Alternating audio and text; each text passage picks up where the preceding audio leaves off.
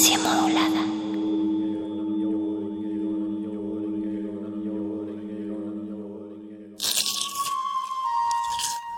Es momento de alimentar nuestro espíritu con páginas. Las letras son la botana del alma.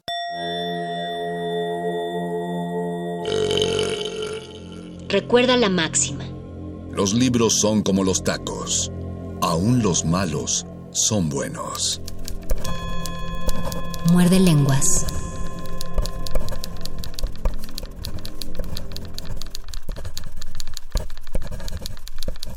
Muerde lenguas. Muerde lenguas. Muerde lenguas.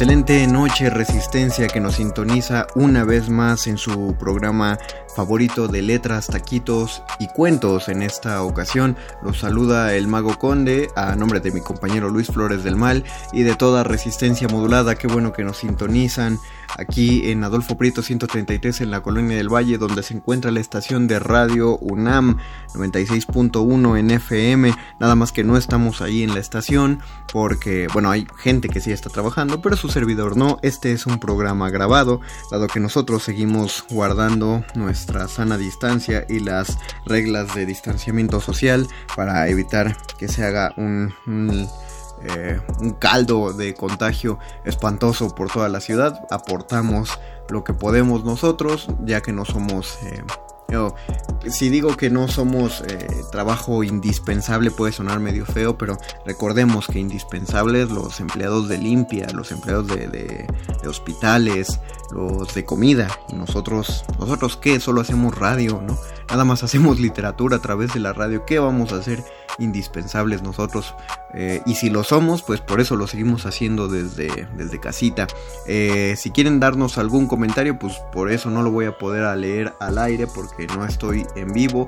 Pero sí lo comentamos a través de nuestras redes sociales, Facebook Resistencia Modulada, Twitter arroba R Modulada. Ahí siempre estamos recibiendo sus comentarios. Nos, nos encanta recibir los comentarios y, contestarlos para saber que seguimos en contacto.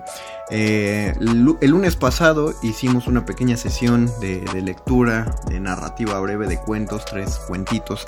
Eh, hace un tiempo que no les leía yo ya. Y este miércoles vamos a continuar algo de, de relatos breves, de, de, narrativa breve, para que, para que se relajen, se sienten y disfruten después de un día en el que seguramente estuvieron muy atareados, muy atareadas. No todo tiene que ser forzosamente trabajo del remunerado, existe también el trabajo casero y la interminable pila de trastes que seguramente también está azotando sus hogares, como el de su servidor y como el de todas las personas que conozco. Así que o si van a ponerse a lavar los trastes, pues qué mejor que escuchar muerde lenguas para que sientan que están leyendo en lo que lavan los trastes. Eh, daré una lectura, un par de textos entonces después de esta pausita musical y espero que les agrade. Bienvenidos y bienvenidas a Muerde Lenguas, letras, taquitos y cuentos. Muerde lenguas. Muerde lenguas. Muerde lenguas.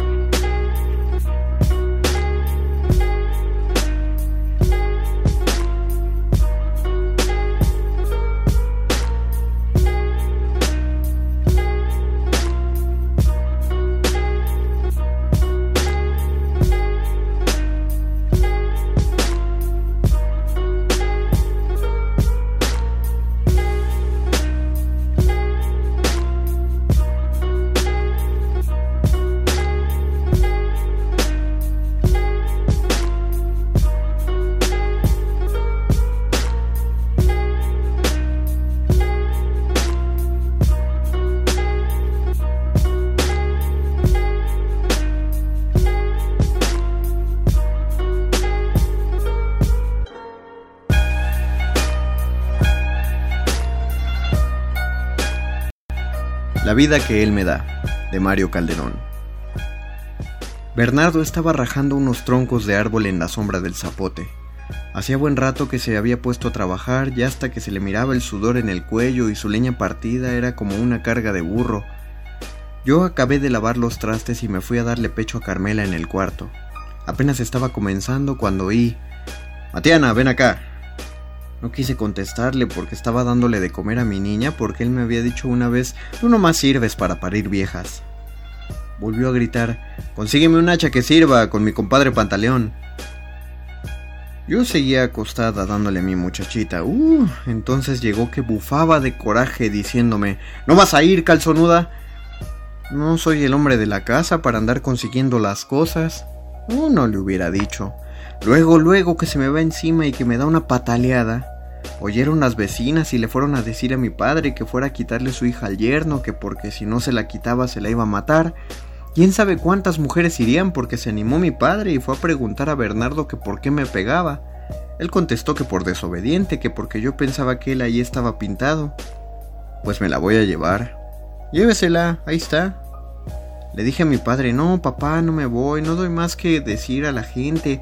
Si él no me quiere que se vaya, yo aquí me quedo con mi niña. En eso se ha de haber fijado mi marido, porque yéndose mi padre se fue también él. Cerró la puerta de la calle y se salió. Me quedé sola esa noche con mi niña. Otro día, esclareciéndose la mañana, llegó. Tocó y le abrí la puerta, pero no me quiso hablar. Teníamos un costal medio de maíz y una canasta con frijol, pues se llevó aquel costal y aquella canasta. No tuvo valor de dejarme nada.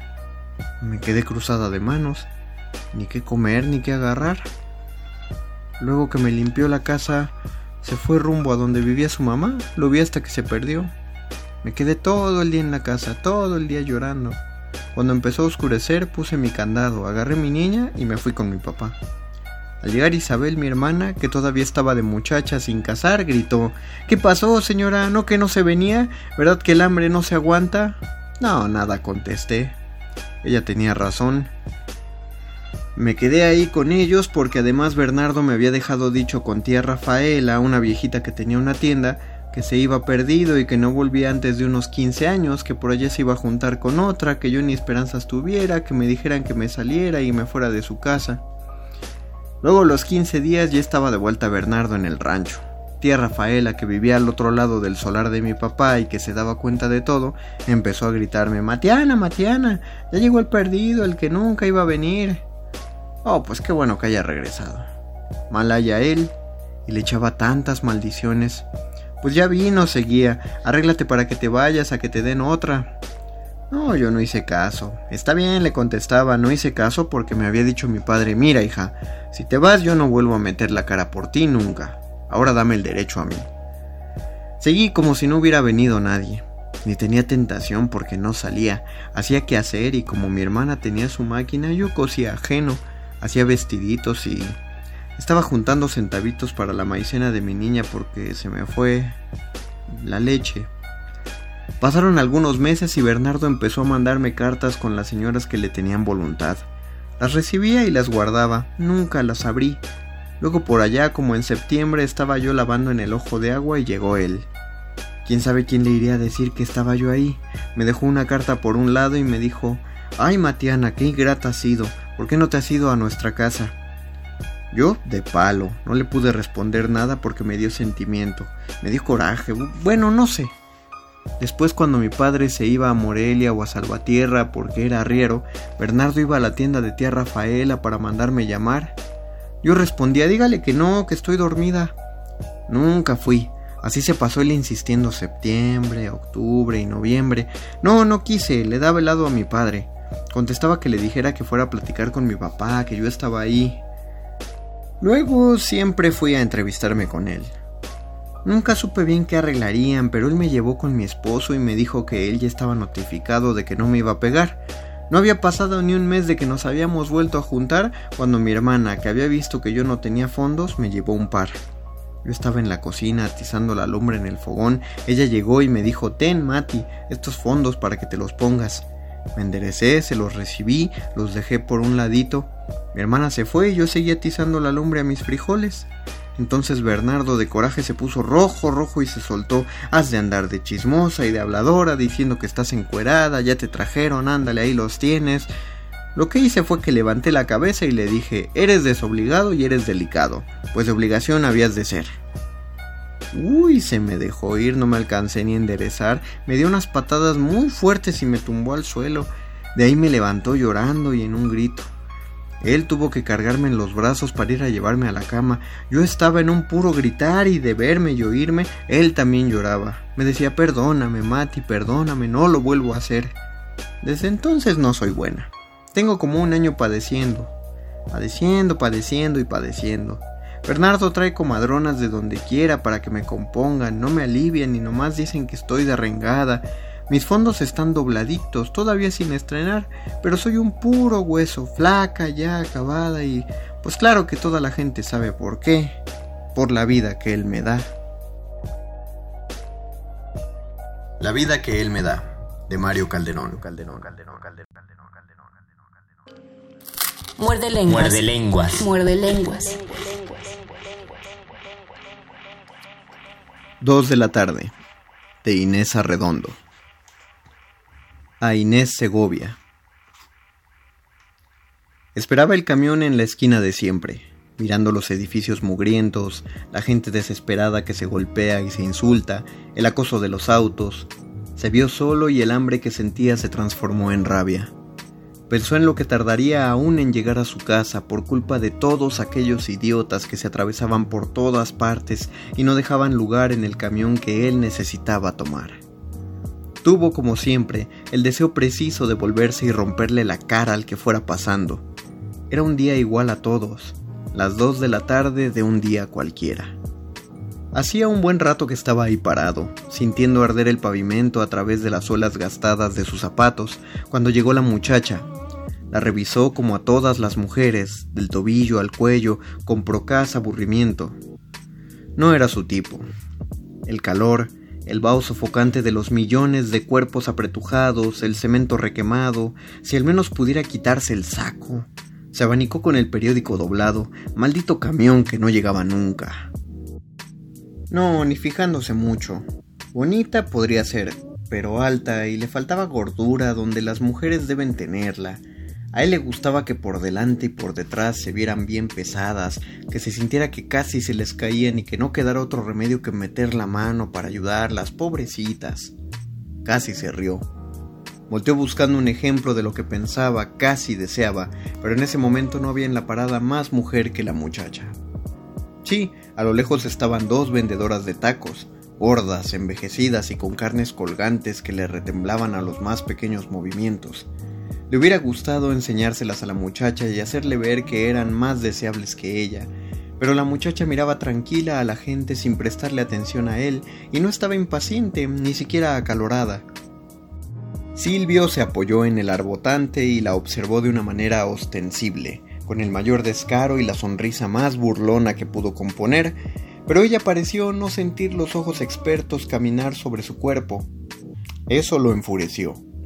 El camión se acercaba, por lo menos 15 personas pretendían abordarlo.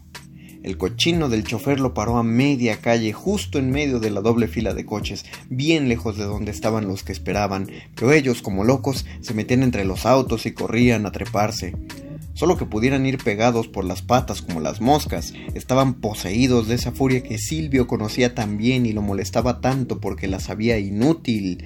Se empujaban como si no pudieran darse cuenta de que el camión venía repleto, pero bueno, si se trataba de empujar a darle, a meterse entre los bocinazos y las maldiciones, porque sí, para nada, porque eso hacen los demás. Ahora todos apelmazados frente a la puerta cerrada, golpeándola inútilmente con las manos, insultando al chofer a gritos, a sabiendas de que no abriría. La muchacha había quedado muy cerca de él. Se arrimó a ella con disimulo y le pasó la mano a lo largo del muslo. Un muslo curvo, duro, una carne extraña, un contacto que no le decía nada de la otra persona ni de sí mismo. Ella lo miró a la cara y él le sonrió con una sonrisa podrida. Completo, dijo con una máscara de inocencia que a él mismo le pareció asquerosa. Se encendió la luz verde y los carros gruñeron amenazantes. Había que dejar en paz el camión y volvieron a sus lugares en la banqueta con una fidelidad cansada. Entonces se dio cuenta de que ella lo observaba y mentalmente fue repasando su aspecto, Traje azul marino, la camisa blanca un poco sucia, la corbata de flores, los zapatos negros con tacones gastados y los calcetines a rayas rojas, azules, verdes, amarillas.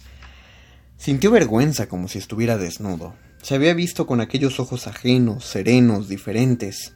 Enrojeció y se volvió de espaldas a ella. Estuvo un rato mirando pasar los coches, embebido en su rencor. Era un hombre pobre. Seguramente no le habría parecido bien por eso, pero era mucho mejor que los señoritingos que iban al departamento a sacar la licencia de manejar, tan alicusados, tan cucos, maricas todos, y que con toda seguridad le gustarían esa tonta que no era ni siquiera una mujer deseable. No debía de ser rica, pero todas las muchachas que no parecen gatas y las que lo parecen también quieren pescar un millonario, ir al departamento a sacar una licencia que no sabe uno cómo se las dan, pues no se ha visto nunca ni una sola que sepa estacionarse y luego andan muy orondas atropellando cristianos. Hubo un momento en que sintió que le ardían los ojos y se le contraía el estómago y no supo si era de cansancio y de hambre o de rabia. Tendría que demostrarle de algún modo que no le importaba lo que ella pensara. Si él llegaba a ser jefe del departamento, aunque no fuera militar, las cosas tienen que cambiar alguna vez, prohibiría de plano que manejaran las mujeres. ¿Cómo se iban a poner? Irían a chillar como ratas frente a la puerta de su despacho y él nada más voltearía y las miraría un momento por encima del hombro, a través del vidrio como el chofer del camión, y se volvería muy tranquilo a seguir firmando acuerdos, oficios, permisos, multas, pero a esta, cuando llegara, le daría muy amable una oportunidad única y personalmente la sometería a la prueba. Reversa, fíjese en esa señal, estaciónese ¿Cómo? Cinco metros son más que suficientes. ¿No mira usted bien? A la derecha. Ah, ¿Cuánto se iba a divertir? Se pondría humildita, bajaría los ojos. Igual que si... Hay muchas a las que les da vergüenza gritar, pelado, porque todo el camión se da cuenta y nomás se ponen coloradas y se encogen porque en las apreturas es imposible cambiar de lugar.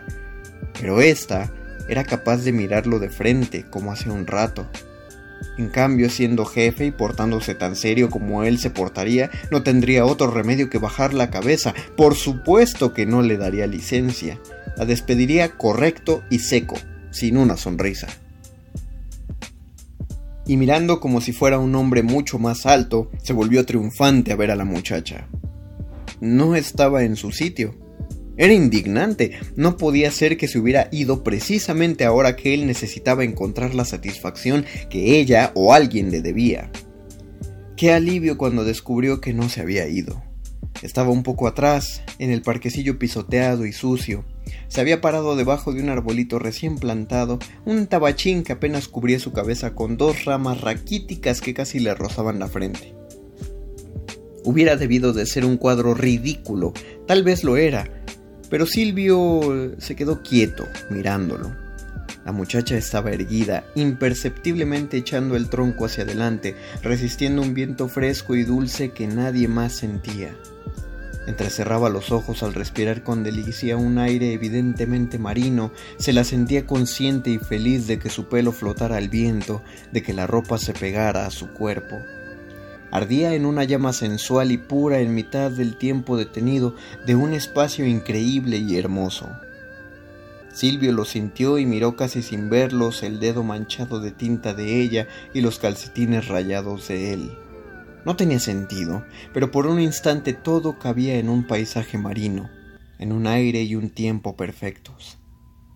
Cuando el camión llegó, se acercó a la muchacha, debía de tener dieciocho años, y cuidadosamente la ayudó a subir.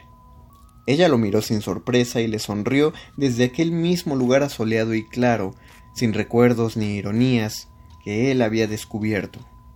Y cuando ella se bajó y la vio perderse por las calles vulgares, no deseó volver a encontrarla ni amarla.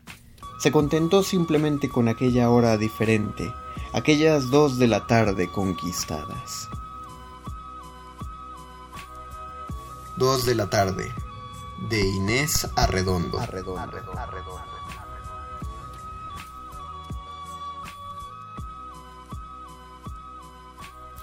Muerde lenguas. Muerde lenguas. Muerde lenguas.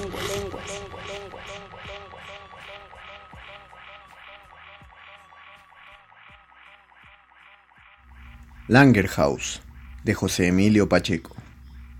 A Bárbara Bocus Aponte. Cada mañana lo primero que hago es leer el periódico. Si no lo encuentro bajo la puerta me quedo esperando su llegada. El jueves tardó mucho. Fui a comprarlo a la esquina y según mi costumbre empecé a leerlo de atrás para adelante. Al dar vuelta a una página supe que Langerhaus había muerto en la autopista a Cuernavaca. La noticia me resultó aún más impresionante porque la foto, quizá la única hallada en el archivo, correspondía a los tiempos en que Langerhaus y yo fuimos compañeros de clase. La época de sus triunfos en Bellas Artes, cuando deslumbró la maestría con que tocaba el clavecín un niño de 12 años.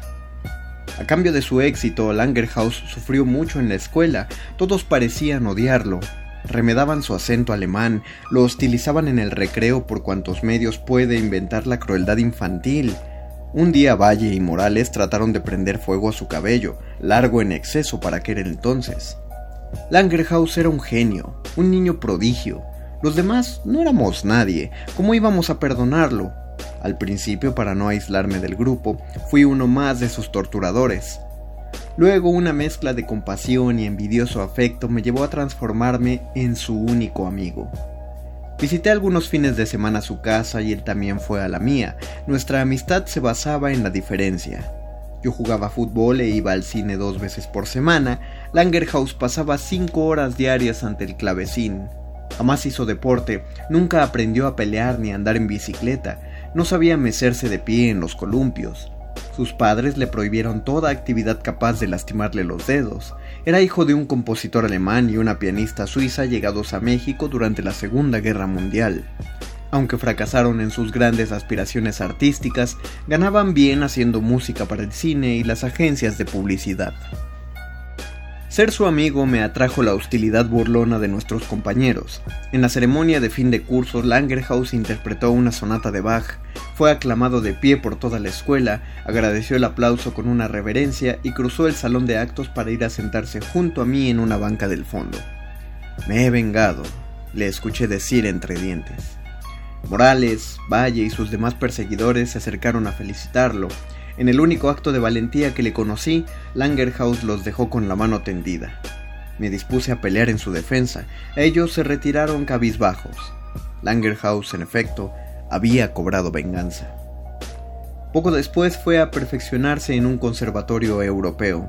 No me escribió ni volví a verlo hasta julio de 1968, cuando los de esa generación escolar ya estábamos cerca de los 30 años. Langerhaus regresó a México durante la Olimpiada Cultural y dio un nuevo concierto en Bellas Artes. Decepción para todos. El niño prodigio se había convertido en un intérprete mediocre lleno de tics y poses de primadona. En vez de servir a la música, transformaba su presentación en un show de centro nocturno.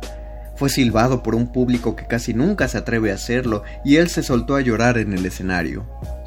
Para no incurrir en la hipocresía de felicitarlo o en la vileza de secundar la condena, al terminar la función huí de Bellas Artes. Además quería alejarme del centro, estaba lleno de granaderos y Morales me dijo en el intermedio que la situación empeoraba. De continuar las manifestaciones, tanques y paracaidistas saldrían a reprimir a los estudiantes. Díaz Ordaz, añadió Morales, está dispuesto a todo con tal de que no le echen a perder sus Olimpiadas. En aquella atmósfera violenta, los críticos, que a veces son brutales y hablan sin el menor respeto humano, se burlaron de Langerhaus y lo consideraron liquidado. Herido por el rechazo del país en que fue niño y empezó su carrera, Langerhaus abandonó la música para dedicarse, vi los anuncios, a la compraventa de terrenos en Cuernavaca, a donde se refugiaban los que presentían el desastre ya en marcha de la capital. Durante uno de nuestros cada vez más aislados desayunos en el Continental Hilton, lamenté con Valle y Morales lo sucedido. Valle sentenció que la renuncia no le parecía una debilidad más de Langerhaus, sino una muestra de que la carrera musical había sido una imposición de sus padres, como tantos otros, ellos intentaron reparar su fracaso mediante el triunfo de su hijo. La tragedia grotesca de Bellas Artes fue un acto de rebeldía, un modo brutal de liberarse de su padre y su madre y ridiculizarlos, inmolándose a los ojos de todo el mundo como el artista que en el fondo nunca quiso ser Langerhaus. Más tarde, en otro desayuno, Cisneros afirmó que a cambio de la catástrofe en Bellas Artes, a nuestro amigo le iba muy bien como fraccionador en Cuernavaca, para su negocio tenía el apoyo de las inversiones y ahorros de la familia. Una tarde en 1970, Langerhaus me llamó a la oficina para ofrecerme un lote en una nueva urbanización. Me sorprendió que hablara como si no hubiera pasado tantos años y tantas cosas. No evocamos nuestra amistad infantil ni aludimos al último concierto. Me ofendió que Langerhaus hubiera pensado en su único amigo solo como en un posible cliente. Las palabras finales que escuché de su boca fueron las que en México disimulan la eterna despedida. A ver cuándo nos vemos. Los dos sabíamos muy bien que no íbamos a reunirnos jamás. No quería ir al velorio, sin embargo me remordió la conciencia y me presenté en Galloso minutos antes de que partiera el cortejo.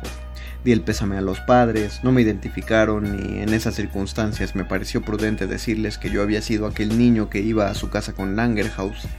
Me extrañó no hallar a nadie de la escuela y me sentí inhibido por no conocer a ninguno de los 12 o 15 asistentes al entierro.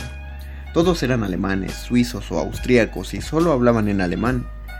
Desde el Panteón Jardín se advierte el cerco de montañas que vuelve tan opresiva a esta ciudad. El ajusco se ve muy próximo y sombrío, una tormenta se gestaba en la cima.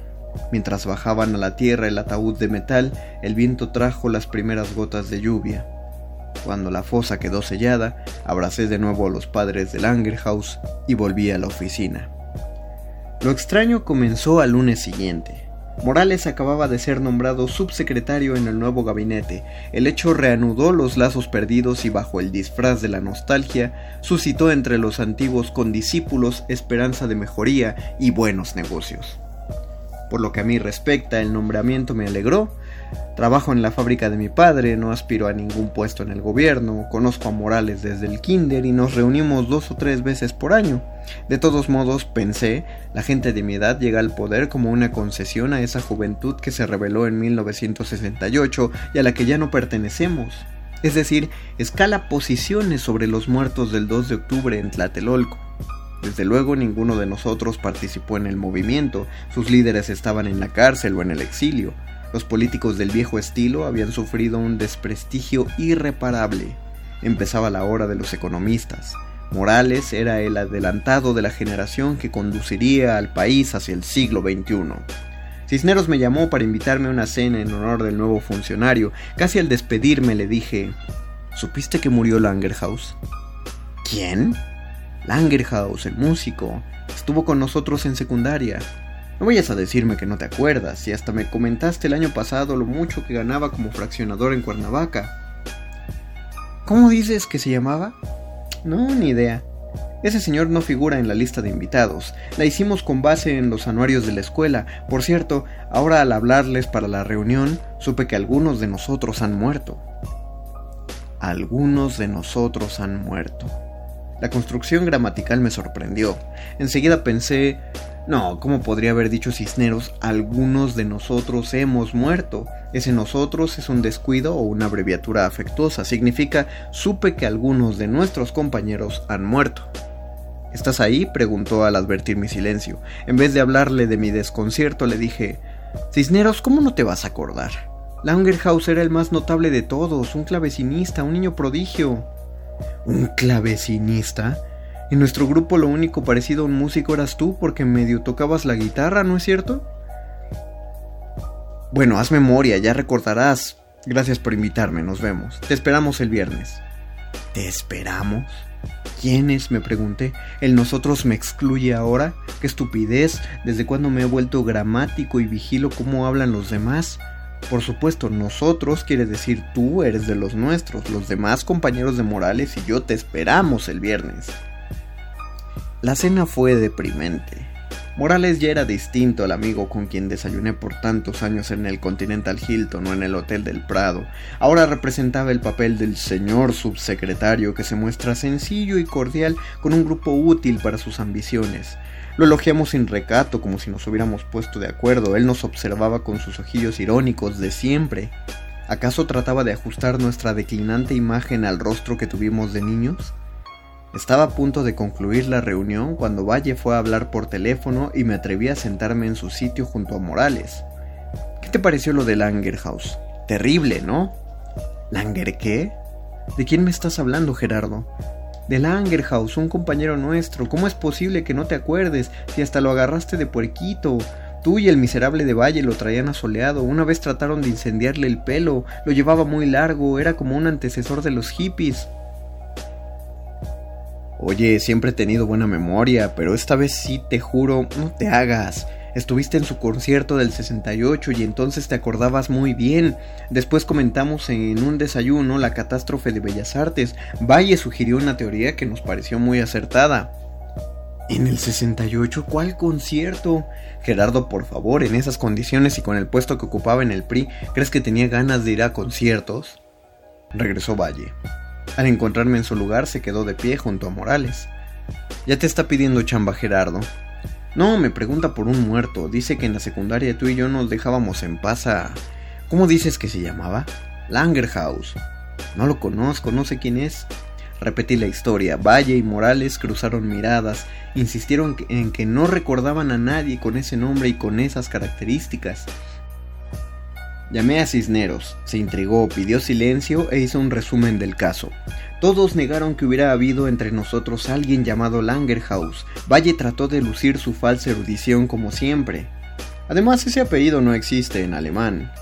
No cambias, me dijo condescendiente el subsecretario. Sigues inventándote cosas. ¿Cuándo tomarás algo en serio? De verdad es en serio. Leí la noticia en el Excelsior, vi la foto, la esquela, estuve en el entierro.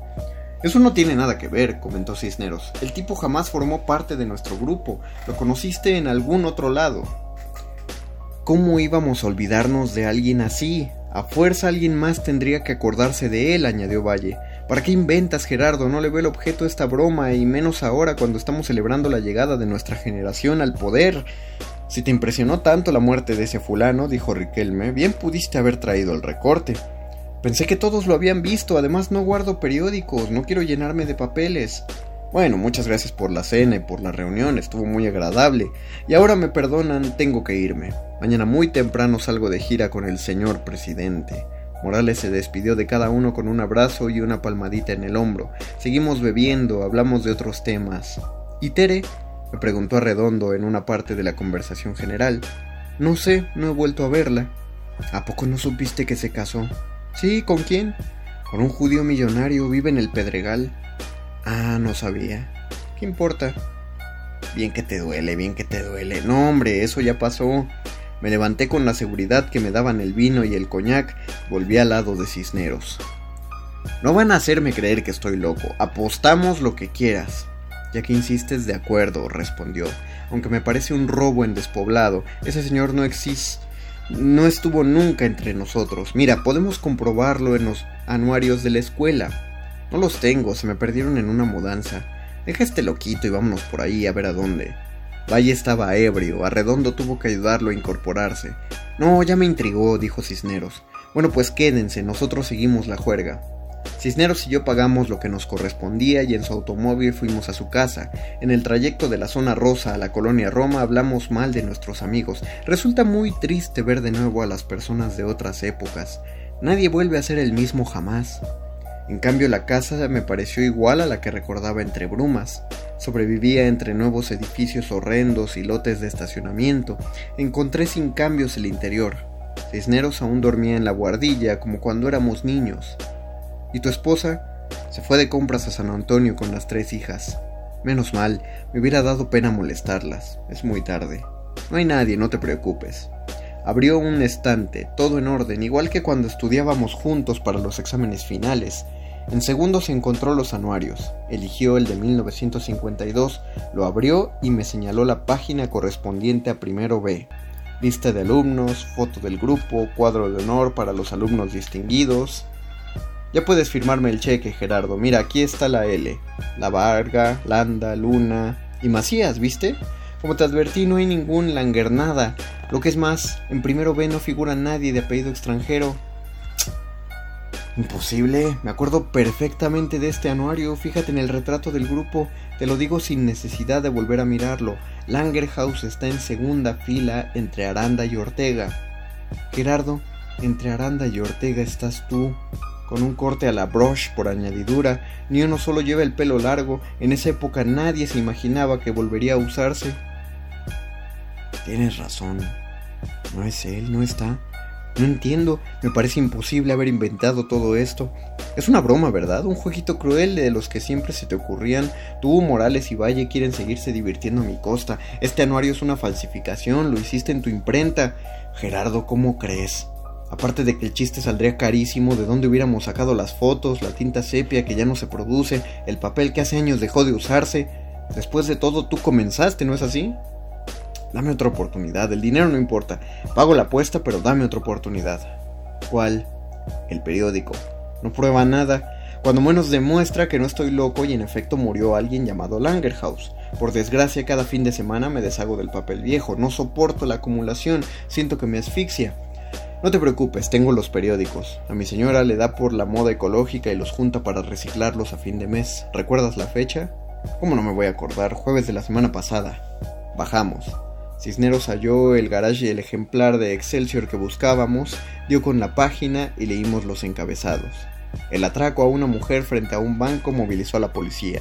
Capturaron a un ladrón y homicida prófugo. En presencia de sus invitados se hizo el harakiri, comandante del servicio secreto acusado de abuso de autoridad, amenazas y extorsión. No había ningún retrato de Langerhaus, ninguna noticia de un accidente en la autopista Cuernavaca. Las únicas fotos eran de un autobús de la línea México-Xochimilco que estuvo a punto de precipitarse en el viaducto del Río de la Piedad y de la señora Felicitas Valle González, extraviada al salir de su casa rumbo a la estación de Buenavista. Ojeé de atrás para adelante todos los diarios de la semana, revisamos las esquelas fúnebres. Vamos a la agencia Galloso, apremé a Cisneros. Langerhaus tiene que estar en el registro. Yo asistí al velorio y abracé a los padres en la capilla ardiente. Bueno, mañana debo presentarme a las 7 en la imprenta, pero ya me intrigaste y apostamos. No me explico, de verdad, no me explico. En la funeraria unos cuantos billetes doblegaron la osquedad del encargado, nos mostró los archivos y no encontramos a nadie que se llamara Langerhaus. A pesar de la hora, sugerí hablarles por teléfono a los padres. El empleado nos facilitó el directorio. Mira, dijo Cisneros y me leyó. Lange, Langebeck, Langebach, Langer, Langerman, Langeschid, Langhoff, Langhorst. Nada otra vez. Gerardo, ¿recuerdas dónde estaba su casa? Tal vez los padres sigan ahí. Vivía en Durango y Frontera, en un edificio demolido hace muchos años. No queda más remedio que emprender el viaje al Panteón Jardín. Cisneros estaba lívido. Mejor hasta aquí llegamos. No me está gustando nada todo este asunto. Imagínate lo que me gusta a mí, pero apostamos, yo cumplo mis compromisos, voy a firmarte el cheque. Déjalo, por favor, otro día, la próxima vez que nos reunamos. Sin hablar una palabra, Cisneros me llevará hasta el estacionamiento en que guardé mi coche. Nos despediremos. Manejaré hasta la casa en donde vivo solo. Subiré a mi cuarto. Antes de acostarme tomaré un somnífero. Dormiré una hora o dos. La música me despertará. Pensaré, he dejado encendida la radio en alguna parte. Sin embargo, la música llegará desde la sala en tinieblas. La inconfundible música del clavecín de mi infancia. La sonata de Bach cada vez más próxima ahora que bajo las escaleras, temblando. Langerhaus, de José Emilio Pacheco. Pacheco, Pacheco, Pacheco, Pacheco, Pacheco. Muerde lenguas. Muerde lenguas. Muerde lenguas.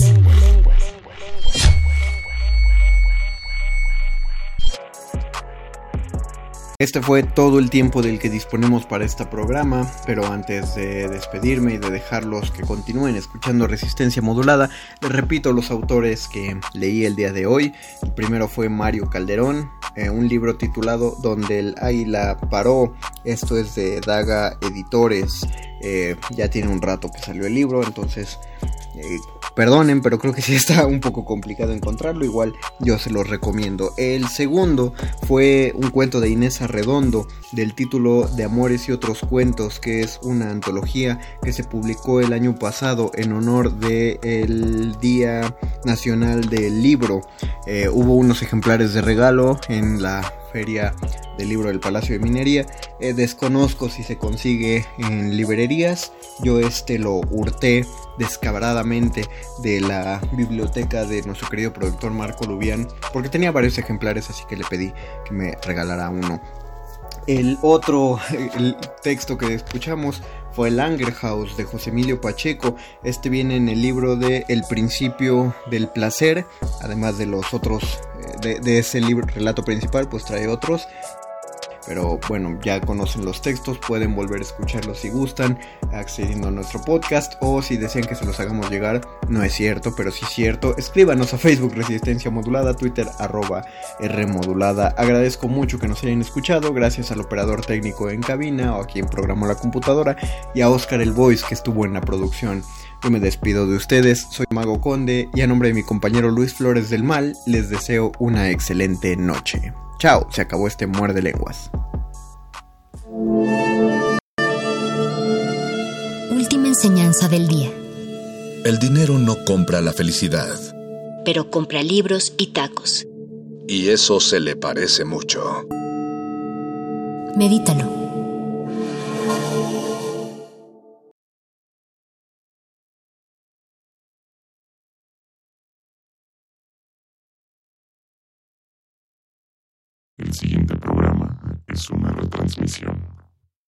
El siguiente programa es una retransmisión.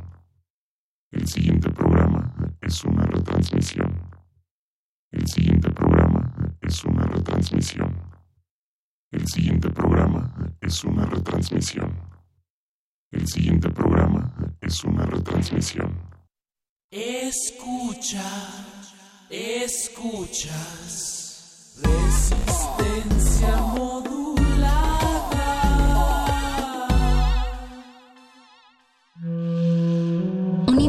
individuo puede resistir casi tanto como un colectivo, pero el colectivo no resiste sin los individuos. Manifiesto.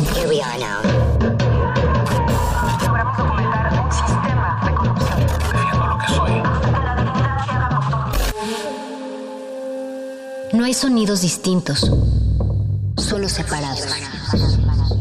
Tu cuerpo es una revolución. Manifiéstate.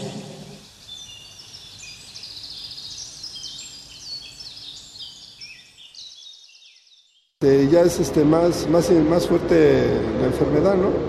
Y entonces apenas dicen que es la fase 2, pero según ellos no les entiendo porque dicen que hay fase 2, 3 y 4 y que a la 4 es, la, es, es peor. Eh, no andar en la calle, no salir y mantener la famosa sana distancia que acaban de anunciar. Eh, La fase 2 es ya, se puede decir, un nivel superior al normal, ya en peligro, un riesgo ya, ahora sí que estamos. Manifiesto. entendido que el COVID es una enfermedad infecciosa. causada por un nuevo virus que no había sido detectado en los humanos. También sé que tiene síntomas como la gripe y que en muchos casos puede producir neumonía. Yo pensé que era nueva, pero no, ya era vieja. Las últimas noticias que he escuchado sobre el COVID en México es que nos recomiendan eh, aislarnos, evitar las compras de pánico y que algunos países han cerrado sus fronteras o cancelado vuelos para evitar eh, la propagación. También sé que el COVID es una enfermedad infecciosa. Para que ya no nos contagiemos debemos cuidarnos mucho, lavarnos mucho las manos. no abrazar, darle dar de beso y ya. y ya, y ya, y ya, y ya, y ya. Manifiesto.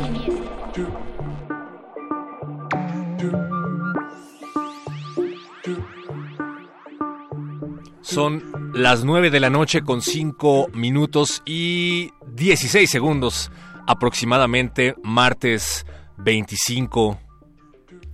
25... Ya no sabemos bien en qué fecha estamos viviendo. Lo que pasa es que llevamos más de dos días en cuarentena.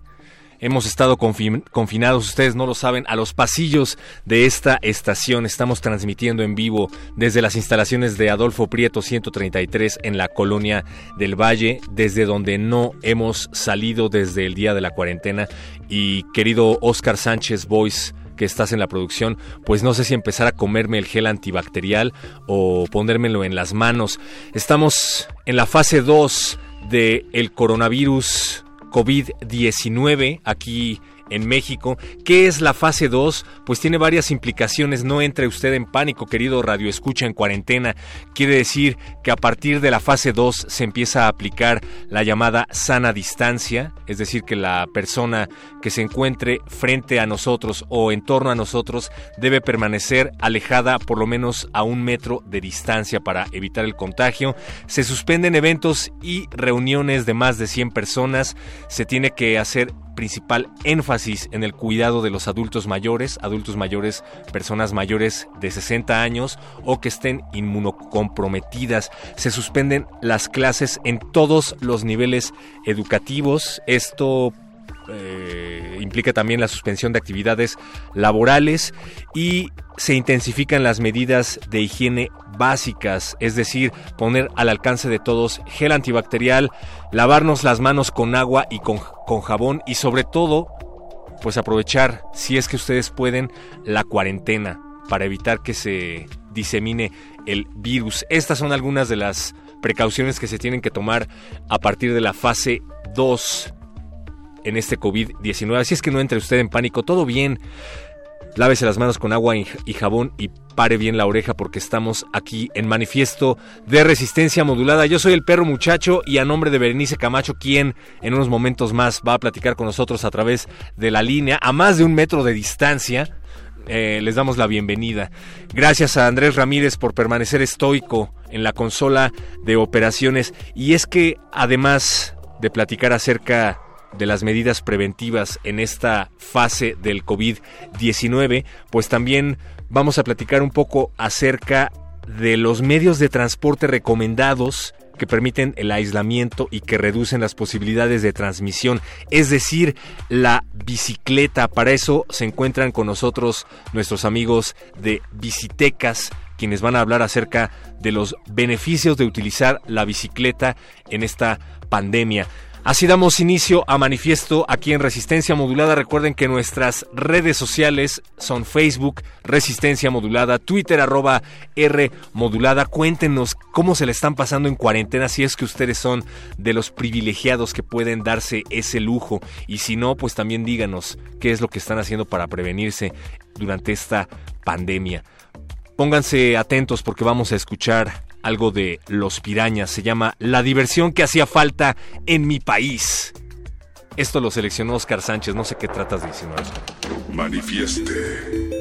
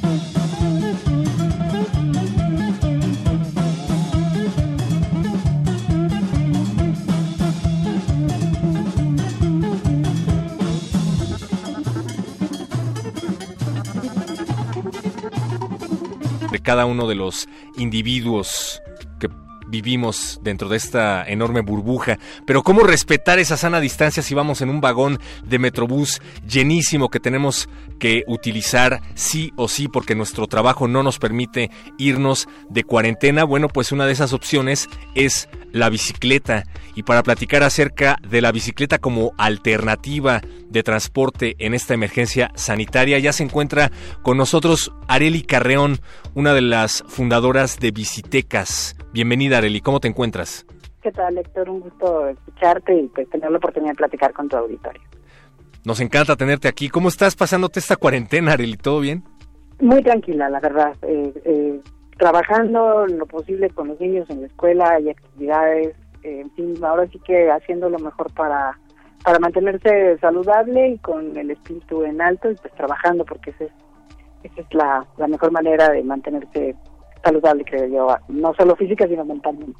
Al mal tiempo, buena cara. Oye, Areli, para los que no saben de qué se trata exactamente este proyecto, cuéntanos de manera som somera de qué se trata Visitecas y cuánto tiene ya de haberse fundado.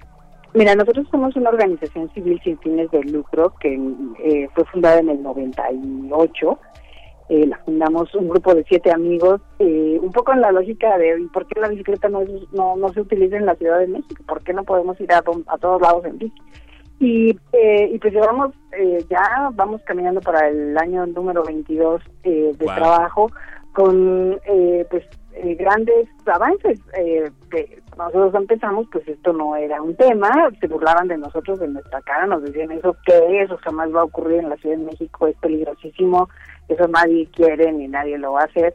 Y bueno, pues hoy en día la bicicleta ha ganado un, un espacio en la ciudad que es evidente, obviamente para, para quien hace muchos años no ha venido a Ciudad de México, a lo mejor pues se puede sorprender de la cantidad de espacios, de facilidades y, y, de- y sobre todo pues de personas que andamos en bicicleta por la ciudad. Entonces eh, hay, hay una transformación que te quiero decir, no es uno eh, solamente algo que ocurre en Ciudad de México, está ocurriendo en todas las grandes urbes del planeta porque eh, eh, pues básicamente eh, la bicicleta resuelve muchos conflictos urbanos, muchos desafíos de gran calado a escala global. Entonces, eh, esto es un, es un movimiento, digamos, internacional, un proceso de, de adaptación de las ciudades, de cambio, de transformación y pues eh, eh, digamos, eh, aquí es muy interesante y lo que quisiera platicar con tu auditorio, pues es cómo la bicicleta ha demostrado en múltiples ocasiones ser una herramienta que ayuda a responder a emergencias.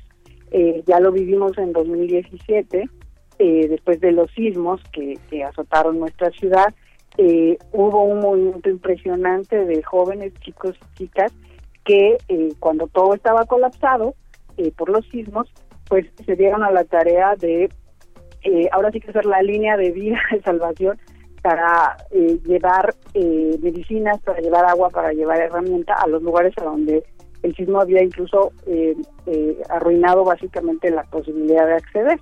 Y, y, y, y te digo, pues la bicicleta es una, un vehículo de gran eh, flexibilidad, tiene una tiene un montón de ventajas desde su precio, eh, su, su, li- su ligereza, el hecho de que no pesa demasiado, el hecho de que no tiene ningún motor. Y entonces, por ejemplo, durante el sismo o después del sismo era posible entrar a zonas donde había fugas de gas, eh, en donde casi prácticamente ninguna otra cosa podía entrar. Y tiene esta flexibilidad para moverse incluso pues, en situaciones de muy poco espacio y demás. Entonces, eh, eh, este eh, eh, hoy en día, ante esta epidemia global, esta pandemia global del, del coronavirus, la bicicleta también ha demostrado y está empezando a demostrar pues que es parte de la solución. ¿no? Entonces estamos viendo cosas súper interesantes como en Berlín y Bogotá, que están eh, abriendo ciclovías temporales para lograr que las personas puedan andar y ir a sus trabajos, muchos de los trabajadores claves para los servicios sanitarios o para los servicios de, de, de la ciudad, eh, para que no se contagien en el transporte público, pues la bicicleta te brinda esta sana distancia que es importante para que no se eh, no se eh, esparza el virus, ¿no? Así es, Eh, o sea, como está planteándose la posibilidad de restringir el uso del transporte público en ciudades como mencionas Bogotá, por ejemplo, se han habilitado corredores eh, temporales, ciclovías temporales que pues básicamente es eso, lo que tú dices, están invitando a la gente a que utilice este medio de transporte como alternativa al inminente cierre del transporte público. Y no son pocas, ¿no? Hay un montón de ciclovías temporales que ya se están habilitando en esas ciudades. En ese sentido, ¿cuál es la perspectiva que tenemos aquí en la Ciudad de México o en otras urbes de nuestro país de que se Fíjate, utilicen nosotros- estas? No, Aquí en Ciudad de México, en la zona metropolitana del Valle de México, nosotros identificamos un desafío gigantesco con este tema porque eh, buena parte, de la, de la gran mayoría, de hecho, de, la, de los viajes de la ciudad se realizan en transporte público y una cantidad impresionante, la gran mayoría se hacen en microbuses, en, en combi y en micros, ¿no? Eh, y, eh, y bueno, mueven cerca, bueno, estamos hablando de millones de viajes todos los días eh, que están ocurriendo, y bueno, eso tampoco es una noticia que, llegue a los titulares, pero verdaderamente es un servicio de muy baja calidad, que toma muchísimo tiempo, que es muy malo, muy inseguro, hay asaltos, violaciones, bueno, este, en fin, lo que, lo- una serie de conflictos eh, que han, que no obstante, eh, eh, no han logrado eh, resolverse porque no existe un transporte integrado, porque no se ha invertido dinero público en crear unas líneas de metro que, que, unan al Estado de México con la con, con el sistema que ya existe en Ciudad de México. Entonces, muchísima de la gente que eh, que brinda estos servicios eh, eh, esenciales para la Ciudad de México y para todos nosotros, desde los sanitarios hasta la policía, este, los repartidores, los eh, eh, la gente que trabaja en todas las cadenas de abasto de alimentos y de medicinas, en fin, muchas de estas personas vienen del Estado de México, porque no, no viven en Ciudad de México, no pueden pagar las rentas que tenemos en, el, en la ciudad central, y entonces vienen del Estado de México. Entonces, ¿qué está pasando? Bueno, Ciudad de México ya tiene un sistema para ir sanitizando y para informar al público y demás, pero el problema es el Estado de México, que tiene este sistema súper obsoleto y, y- y- y básicamente pues terrible de transporte público de gente que van en una camioneta muy chiquita eh, a- este, pues apiñados, realmente no existe la posibilidad de esta sana distancia que se nos ha recomendado y tampoco tenemos la certeza de que existan procesos muy claros, protocolos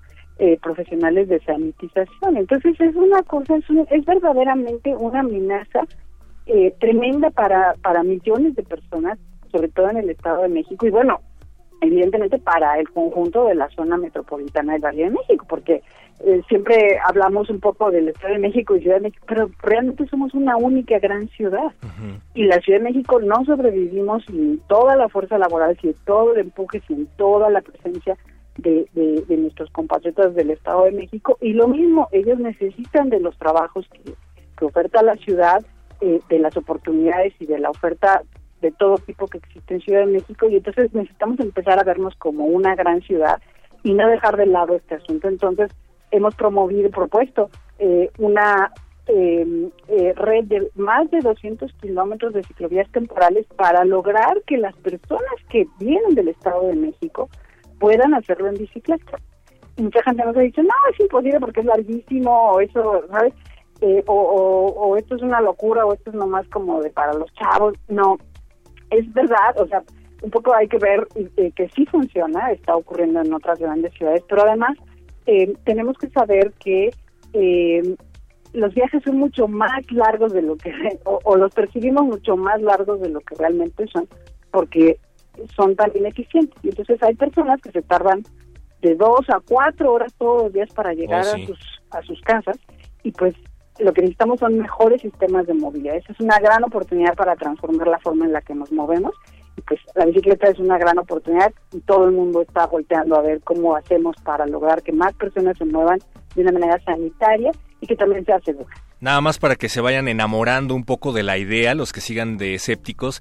Dinos, Areli, aproximadamente, ¿cuánto tiempo me haría yo en bicicleta en un recorrido que usualmente me toma, no sé, dos horas, pero que implica subirme al metro, transbordar, luego subirme a una combi, luego probablemente subirme a otra combi y caminar? Más o menos, ¿cuánto tiempo lo reduciría una bicicleta a través de una de estas ciclovías?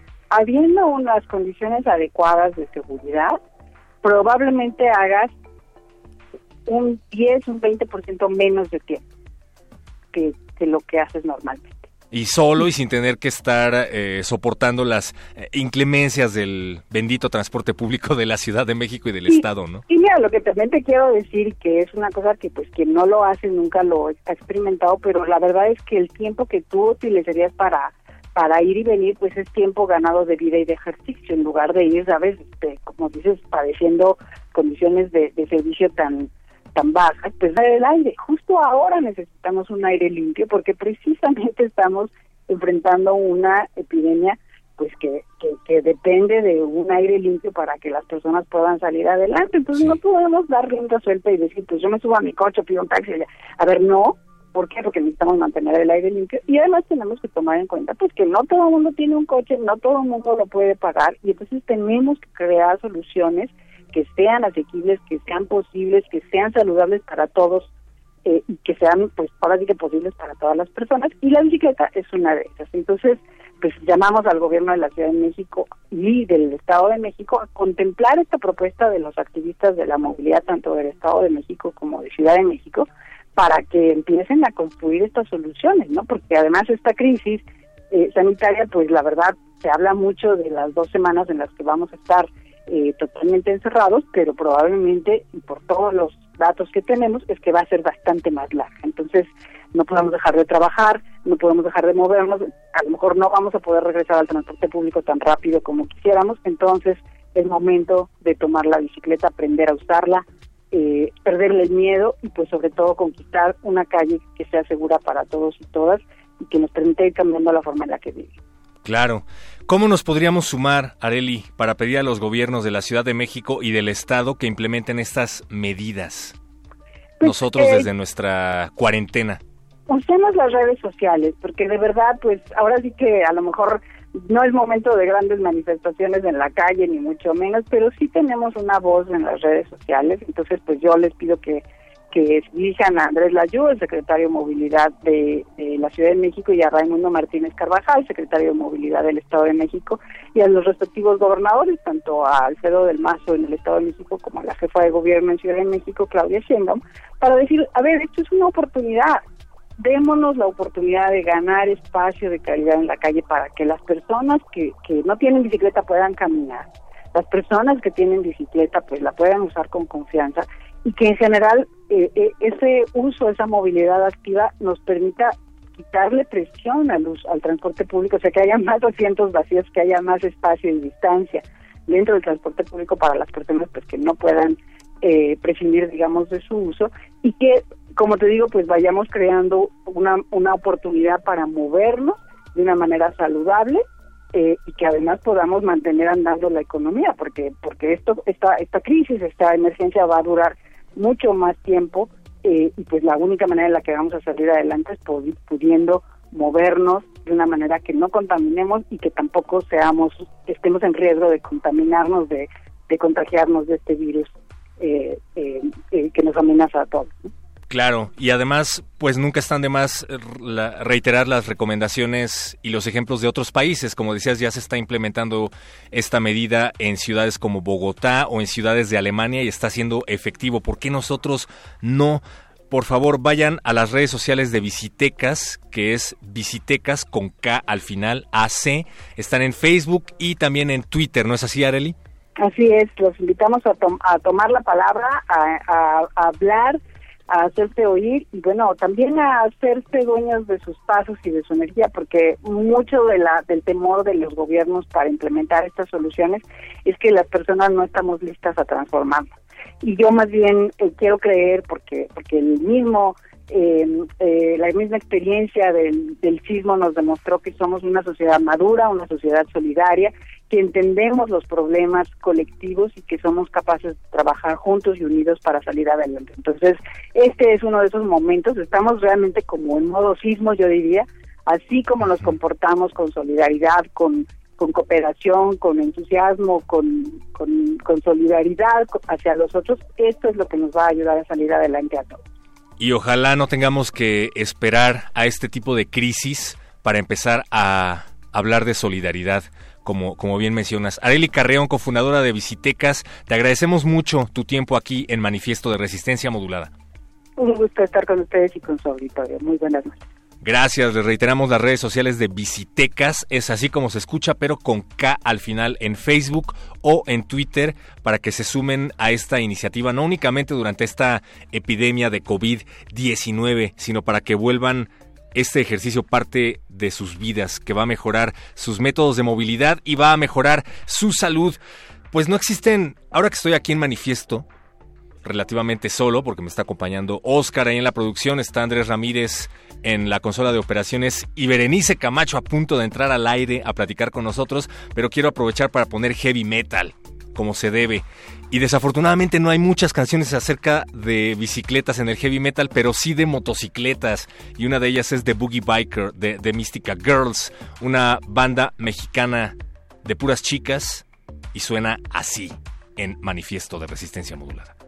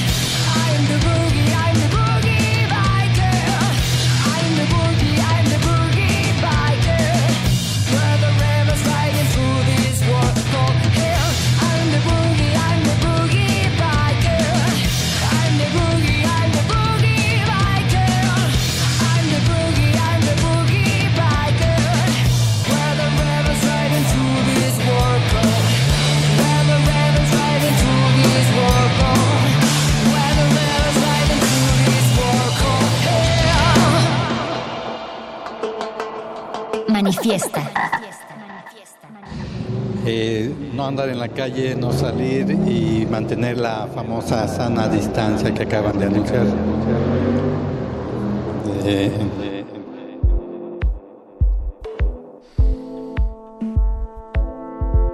Acabamos de escuchar a Mon Laferte aquí en, en Resistencia Modulada. Sí, aunque no lo crean, esa era la voz de Mon Laferte cuando era metalera. Ahora hace reggaetón, pero reggaetón contestatario, porque vaya que lo hay. De reggaetón contestatario y de cuarentenas también nos puede hablar Berenice Camacho, que está del otro lado de la línea guardando su sana distancia desde su casa. Bere, ¿cómo estás? Hola, perro muchacho, ¿cómo estás? ¿Cómo están todos? En realidad, tu voz no es tu voz, sino la mía, Hoy intercambiamos posibilidades eh, y pues sí, eh, nos encontramos desde casa. Desde casa quiero mandar saludos a la cabina, saludos a los que están también en sus casas, que se están cuidando, los que no tienen más remedio y pues tienen que salir a trabajar también. También saludos. A estas horas de la noche, yo creo que ya vamos por el lavado de manos número, ¿qué será? Eh, como 20, 25 por ahí. ¿Ya has estado lavando mucho las manos, Veré? ¿Tú no, perro? Sí, claro. Fíjate, estábamos platicando hace tiempo en un programa sobre medicina y, y salud acerca de la pandemia de influenza Y los casos de salmonelosis e infecciones estomacales se redujeron en un 60% porque la gente se estaba lavando las manos a cada rato. Esperamos que eso eso eso vuelva.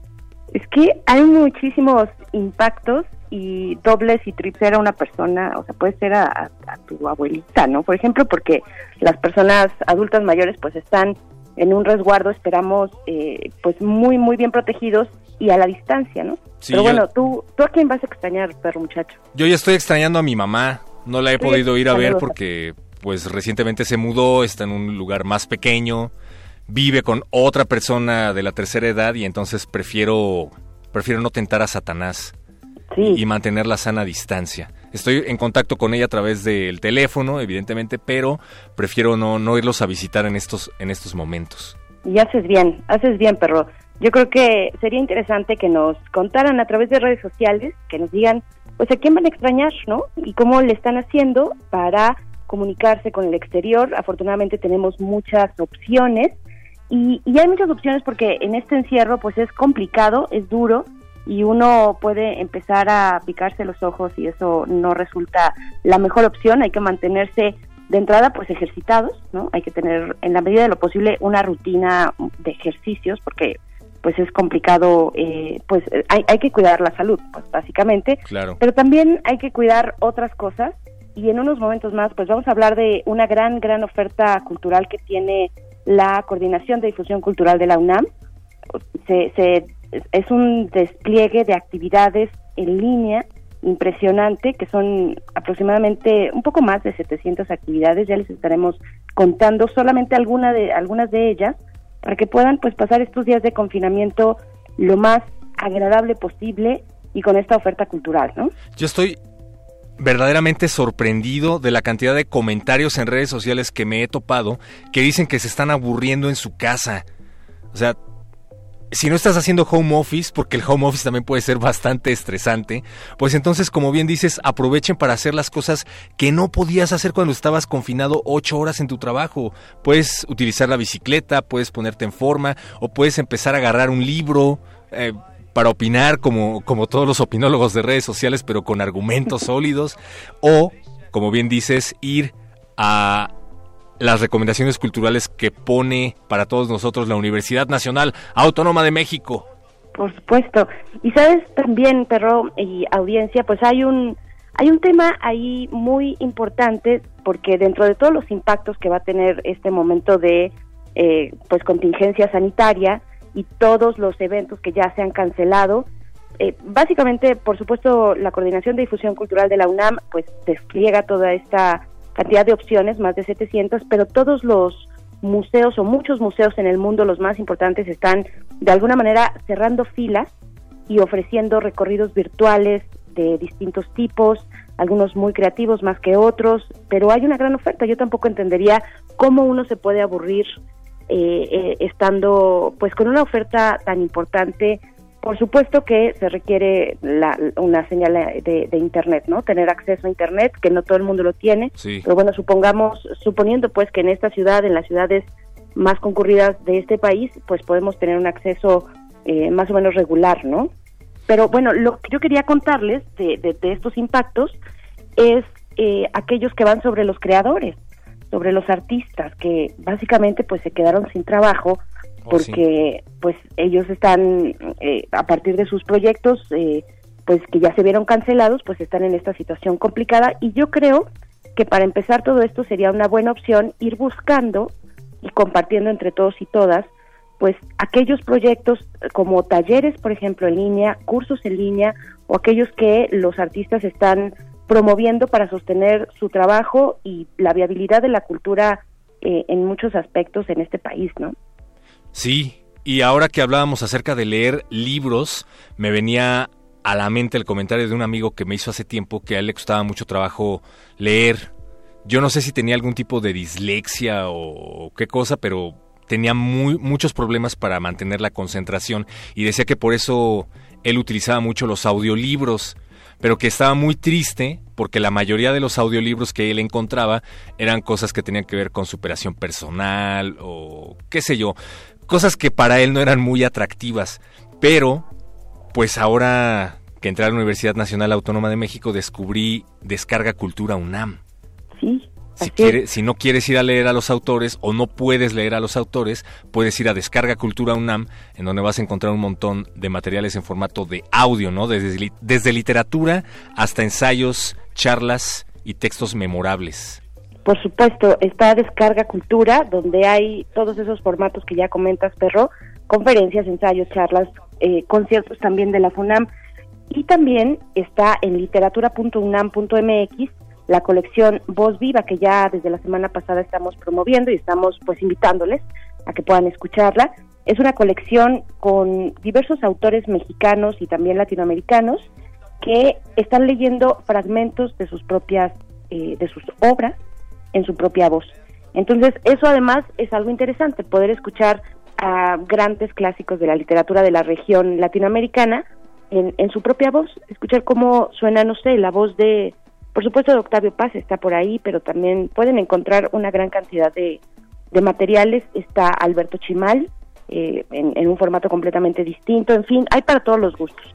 Hay muchas opciones y, y de verdad que uno no se va a dar abasto con esto, porque lo que está promoviendo la Coordinación de Difusión Cultural son más de 700 actividades, pero para empezar, se irán sumando a lo largo de los días y de las semanas cada vez más actividades, así es que hay para todos los gustos para todas las edades y eh, en todos los, los formatos, digamos, que, que, ustedes quieran. Si les gusta el ensayo, la crónica, si no pueden leer y mientras están haciendo ejercicio en su casa, pues pueden escuchar eh, estas obras de los autores en su propia voz. Hay una gran diversidad, pero yo creo que eh, pues lo que menos nos va a pasar es aburrirnos, yo creo, si, si nos acercamos a estas opciones que nos da la UNAM. El aburrimiento es para mentes aburridas y si de todos modos ninguna de estas opciones les convence, pues pongan atención a la programación de Radio UNAM. Berenice Camacho, tenemos que hacer un corte musical, ¿nos acompañas? Los acompaño, los espero aquí y los disfruto mucho también. Para imaginarnos que vamos en bicicleta y para redimir nuestro heavy metal, nuestro estruendoso heavy metal, vamos a poner algo que se llama Bicycle de Unknown Mortal Orchestra y seguimos aquí en Manifiesta.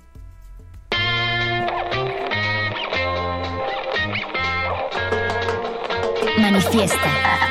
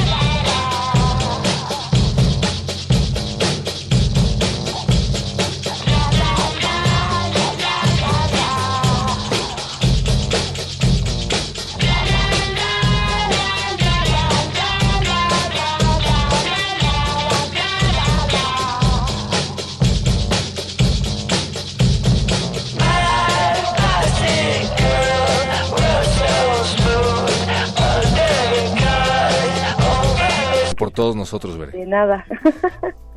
no, estoy, sí, eh, es muy cómodo estar en casa, pero siempre se extraña la cabina, pero hay que cuidarnos. Hay Te que extrañamos, Bere, te extrañamos mucho. ¿De verdad? Claro, porque muy bien, muy bien, qué bueno que lo digas, perro muchacho. Oye, pues... siempre te extrañamos. Yo también, yo también, y, y extraño también cuando no nos llegan comentarios de la audiencia y no nos dicen a quién van a extrañar ustedes en esta temporada de encierro, de distanciamiento social, que hasta el momento, digamos estrictamente, pues no sería una cuarentena, ¿no? Porque no son 40 días. Pues O sea, esperamos ser- que no sean 40, van Es- tres y creo que yo estoy hablando con el gato. Por- tenemos aquí un par de comentarios. Dicen, atento, escuchando a Héctor, acá perro muchacho, creo que ese soy yo. Y también a Berenice Camacho, dice, yo me muevo en virula y me late mucho. Eso. Virula Muy creo bien. que le decían así a la bicicleta. ¿Hace cuánto, David García? Hablando acerca del tema que nos atañe esta noche, que es, pues sí, contribuir a la movilidad sana y responsable en momentos de pandemia. También está Pablo Extinto que dice que aplique el home office trabajando a estas horas y muy acalorado. Oye, sí es cierto, ¿eh? Sí. Hace muchísimo calor. ¿A qué temperatura se supone que se muere el bicho este del infierno? Pues sí tiene que ser una alta temperatura, pero no estoy segura. Vamos, ¿qué te parece? Si esas son algunas de las preguntas, perro muchacho, que podemos preguntarle a la UNAM, podemos hacerle a la UNAM. Fíjense que todos los días la UNAM a través de TV UNAM estarán realizando un programa, un programa a las 3 de la tarde, donde precisamente estarán respondiendo todas estas dudas. El programa se llama La UNAM Responde y lo pueden escuchar con ese, lo pueden encontrar en redes sociales también con ese hashtag, La UNAM Responde, todos los días a las 3 de la tarde con retransmisión a las 6.30. Entonces, bueno, esa es una buena pregunta, ¿no? Eh, es. entre otras muchas, eh, ¿a qué temperatura se muere el coronavirus? Pues bueno, esa es una, una entre tantas dudas que, que podemos llegar a tener y cierto, hay que acercarse a los especialistas que por fortuna tenemos muchos en nuestra universidad y han estado haciendo un trabajo extraordinario de difusión de información pues científica, verificada, confiable eh, y, y a la par también de lo que hace el gobierno con la eh, con, la información oficial, pues hay que atender a las redes oficiales y si tenemos una duda, por muy ingenua o por muy tal vez tonta que creamos que es, hay que hacerla, hay que hacerla y hay que disiparla para estar bien informados y pues llevar a cabo este momento de eh, distancia social y de encierro de la mejor manera posible, ¿no? Y cuidarnos entre todos y todas. Así es. Evitar viajar, recuerden que la cuarentena no son vacaciones. Evitar el contacto con familiares y amigos, sobre todo si los familiares o los amigos son personas mayores de 60 años y que estén inmunocomprometidas, es decir, que tengan alergias, predisposición a enfermarse, a contraer infecciones en las vías respiratorias o que tengan problemas pues que van desde el cáncer hasta fallas renales, ¿no? Que, que puedan complicar su situación. Y como bien dices, pues este grupo de especialistas que se está dedicando a llevar información a donde se pueda, pues está integrado, eh, se llama la Comisión Universitaria para la Atención de la Emergencia del Coronavirus y está integrado por varios especialistas. Me voy a permitir también recomendarles todos los martes a las 6 de la tarde el programa del Programa Universitario de Investigación y Salud del PUIS de la UNAM Hipócrates 2.0. Ahí también pueden verter sus preguntas y sus inquietudes, veré. Sí, y también, bueno, antes de pasar a las recomendaciones culturales, que en realidad ustedes pueden encontrar en, el, en la página electrónica de cultura.unam.mx, es la página de la Coordinación de Difusión Cultural. Pero antes de pasar a la diversión, hay que eh, detenernos un poquito en todo lo que ofrece la UNAM. Eh, entre esto que ya decías, también se estarán realizando eh, pues diagnósticos del COVID-19. Eh, a partir de esto empezó a partir del 24 de marzo, ya a disposición de la comunidad universitaria, entiéndase personal académico, trabajadores y estudiantes, que tendrán este servicio de diagnóstico molecular para el coronavirus, el SARS-CoV-2, en el Centro Médico de Ciudad Universitaria. La cuestión es que el número de citas es limitado, es limitado a 20 personas por evidentes razones eh, y las pruebas se efectuarán solamente a quienes tengan una infección respiratoria. Quien tenga alguna complicación para respirar, pues bueno, esas son las personas que podrán y que sean parte de la comunidad universitaria que que podrán eh, pues acercarse y llamar a los teléfonos, que voy a decir en este momento, para ver si son candidatos o no para realizarse esta, esta prueba, este diagnóstico del COVID. Los teléfonos son 55 5622 0197, un segundo teléfono que es el 55 5544 0587 y por último un celular que es el 74 45 05 22 71. Esto en el horario de 9 de la mañana a las 3 de la tarde, de lunes a viernes, para hacer su cita.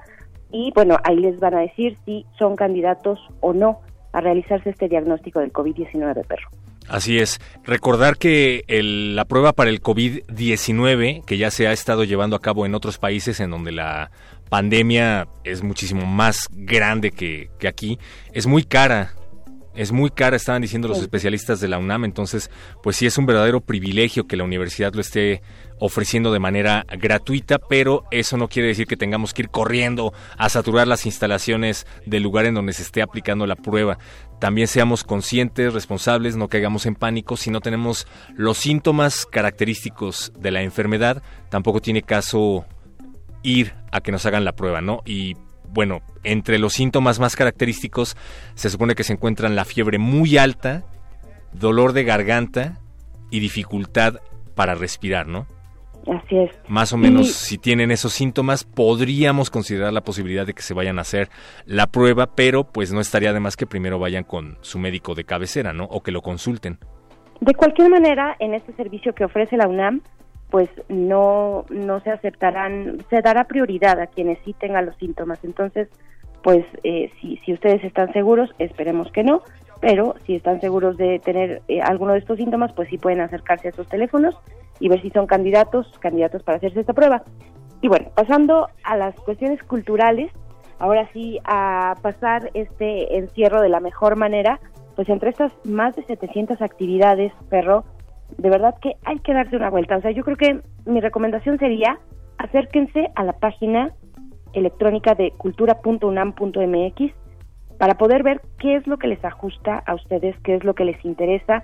Por ejemplo, una de las eh, actividades más sonadas es la que realiza el MUAC con su décima sala. El MUAC cuenta con nueve salas, tradicionalmente nueve salas pues de museo normales como las conocemos, pero ahora se inaugura una décima sala, es arroba sala 10 del MUAC y en esta pues eh, tendrá una exhibición digital de distintos contenidos. Es una exhibición que se irá renovando cada 15 días. Lo que se vaya a exponer cada 15 días, eh, en general son contribuciones artísticas eh, del arte contemporáneo que se pueden reproducir desde la página web, evidentemente, en una gran cantidad de formatos. En realidad no sabemos cuál va a ser la propuesta. No hay una cartelera, sino que el MUAC va a darlo pues de manera sorpresiva, los contenidos que va a ir subiendo cada 15 días, así es que es una buena opción acercarse a la página del MUAC, muac.unam.mx, arroba sala 10 es esta propuesta de exhibición desmaterializada, le llama así el MUAC. Entre otros también, bueno, por supuesto, el Museo del Chopo, que ofrece varias cuestiones, entre ellas el material de archivos de artes vivas. Se van a compartir archivos de las actividades de este museo, del Museo del Chopo, que ha programado desde 2013.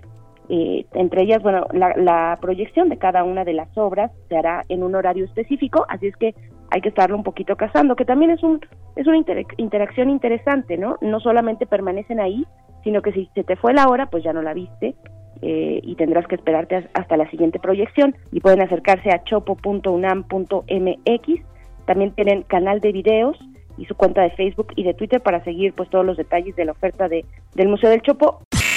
Manifiesto.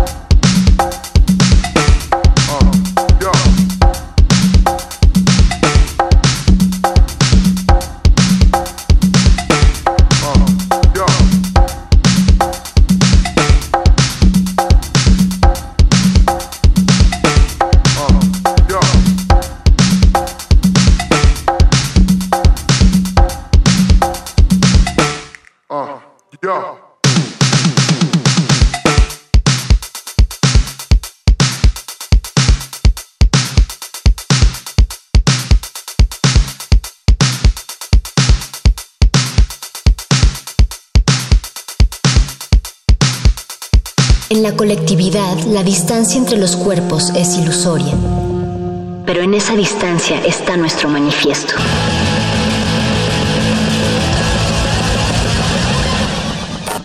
Manifiesto.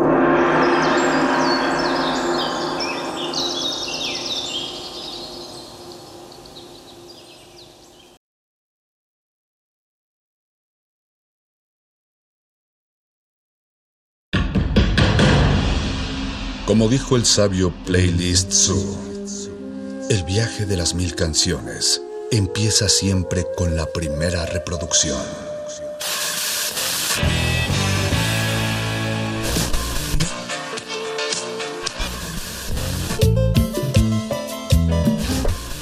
A continuación, un maestro te abrirá la puerta de su lista de reproducción. El resto va por tu cuenta. Ley listo.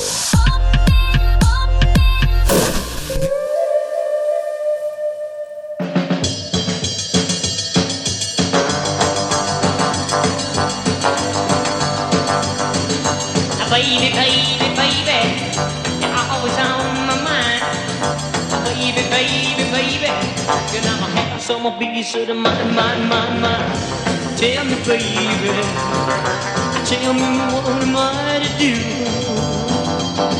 Ah, baby, baby, baby, oh, should I keep on loving you? Ah, when I go to bed, I try to get some sleep. I talk on it, wouldn't you know it, baby? Mama dreamed you to creep, creep, creep, creep. Tell me, baby, tell me what am I to do? Ah, baby, baby, baby, or should I keep on loving you?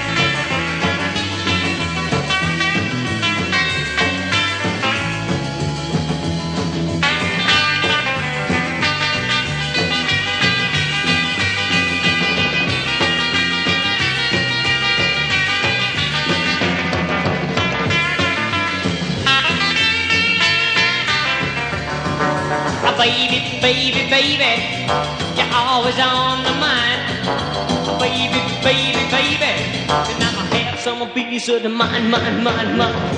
Tell me, baby, tell me what am I to do? Baby, baby, baby, or should I keep on loving you?